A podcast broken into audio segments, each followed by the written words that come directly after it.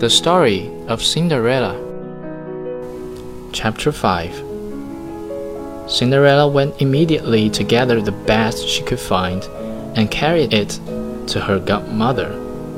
Thought she could not guess how this pumpkin could make her go to the ball. Her godmother took the pumpkin and hollowed it out, leaving only the rind, and then struck it with her wand and the pumpkin was immediately changed into a beautiful goat coach. She next sent Cinderella for a mousetrap, wherein were found six mice alive.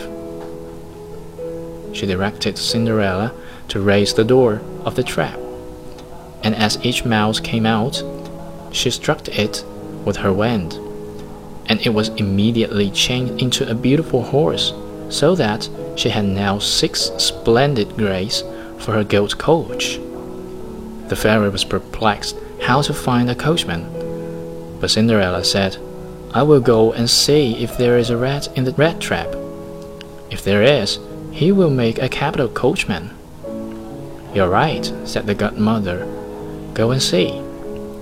Cinderella brought the rat trap, in which there were three large rats. The fairy selected one on account of its beautiful whiskers and having touched it, it was changed into a fat coachman, with the finest pair of whiskers that ever was seen.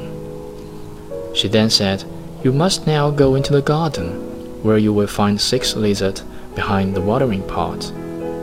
Bring them to me. Were no sooner brought than the godmother changed them into six tall footmen in handsome liveries, with cocked hats and gold headed canes who jumped up behind the coach, just as if they had been accustomed to it all their lives.